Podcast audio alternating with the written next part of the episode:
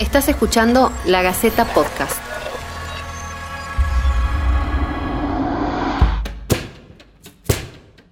A este podcast lo vamos a llamar ¿Y por casa cómo andamos? El racismo que no vemos, porque nos espanta lo que pasa en Estados Unidos, pero no miramos la discriminación en Argentina. Apenas se encendieron las hogueras de las protestas después del asesinato de George Floyd en Estados Unidos, las redes sociales de Argentina se llenaron de expresiones horrorizadas y de análisis que ponen el foco en el racismo estructural en un país construido sobre los cimientos levantados por esclavos durante 250 años. Pero claro, la solidaridad y el horror ante la opresión de los negros en Estados Unidos estuvo para muchos acompañada de un suspiro de alivio porque acá no pasa lo mismo. ¿No pasa lo mismo? Un mito largamente acariciado por las clases medias argentinas, rioplatenses y mediterráneas es que venimos de los barcos, que parecemos europeos y quizás el más dañino de todos, que acá no hay racismo. Acá, en el norte, ese es un mito que no se sostiene. Lo podemos ver en la cara de sospecha cuando un adolescente morocho y de gorrita entra a un negocio. Lo vemos cuando nos venden una remera, unas medias o un maquillaje de color piel, en realidad un rosa pálido que no se parece en nada al color de la piel de la mayoría de nosotros.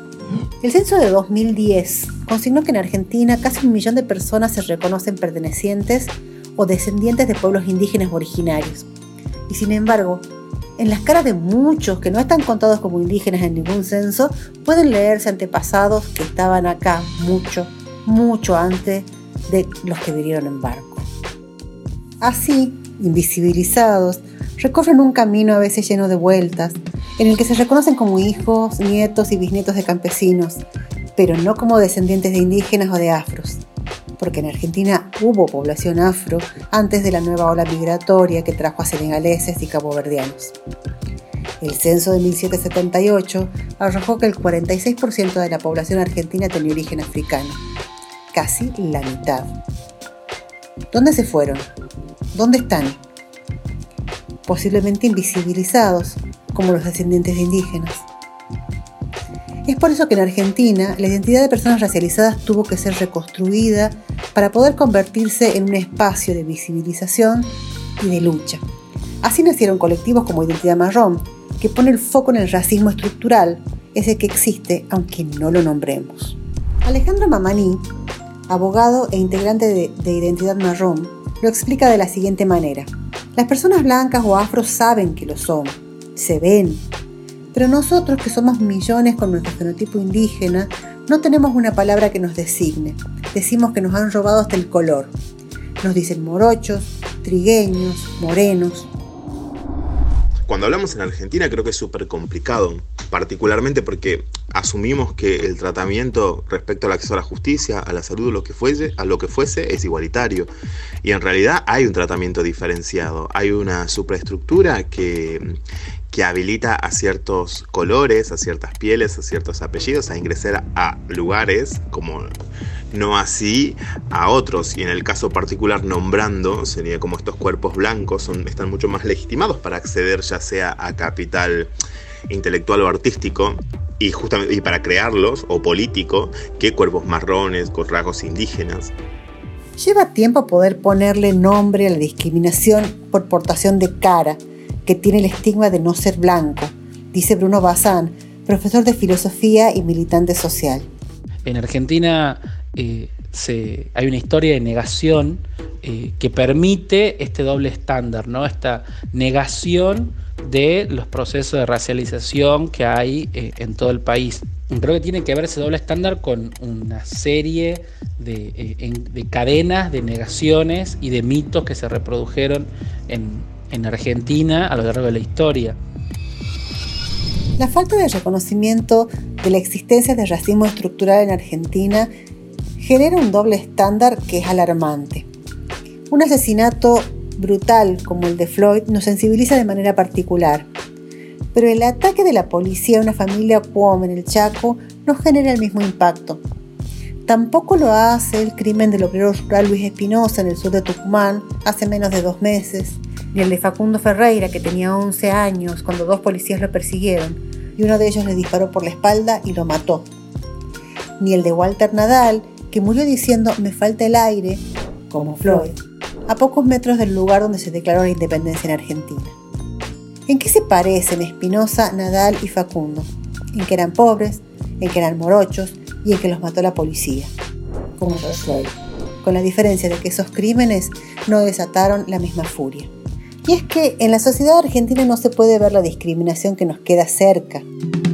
Como nos dice Ismael Chocobar, integrante de la comunidad Chuchagasta, una comunidad que vivió en carne propia la violencia contra su identidad, en el asesinato de su tío Javier Chocobar, a manos de un terrateniente que no reconoce la propiedad ancestral de la tierra lo que sucede a nivel de, la sociedad argentina tiene que ver con que está instalado determinada sensibilidad hacia la discriminación o hacia la violencia sobre un sector de la población y no sobre otro. Y por ahí no se ve o no se quiere ver o no, no se puede ver tampoco a veces eh, que sucede lo mismo o, situaciones peores en, nuestro país. ¿no? Eh, y quizás digo no se puede ver también porque tiene que ver con un proceso largo que, es, que, ha atravesado nuestro país, donde por intermedio de los medios de comunicación, de determinados medios de comunicación, por intermedio de las instituciones eh, estatales, como fueron la escuela, como, como es diferentes instituciones del Estado Nacional, eh, se va marcando una diferencia, ¿no? El racismo está instalado con una negación de la sociedad argentina de reconocerse como racista y el proceso que trata de revertirlo está lejos de dar vuelta a esta situación histórica.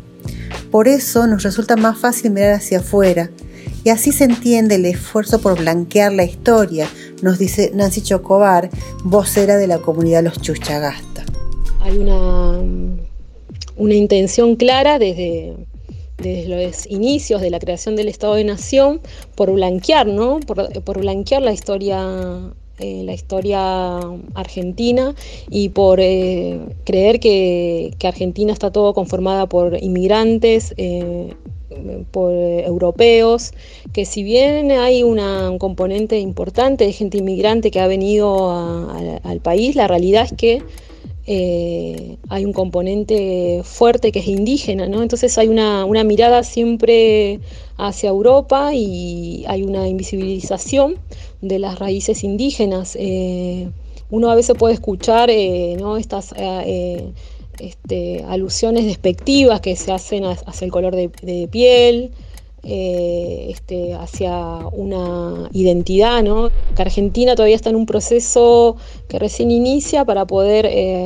este, replantearse ¿no? esto del racismo y que claramente es es, racista, ¿no? Falta todavía mucho para, avanzar sobre un proceso que realmente nos libere eh, a todas las identidades que habemos en Argentina y sobre todo que nos podamos respetar desde lo más eh, esencial, ¿no? que es el derecho a la vida y el derecho a, a ser respetado más allá del color de piel, del rasgo, de los territorios de donde venimos, de respetarnos como, como seres humanos y que realmente haya una igualdad. En esa diversidad de identidades haya una igualdad de derechos.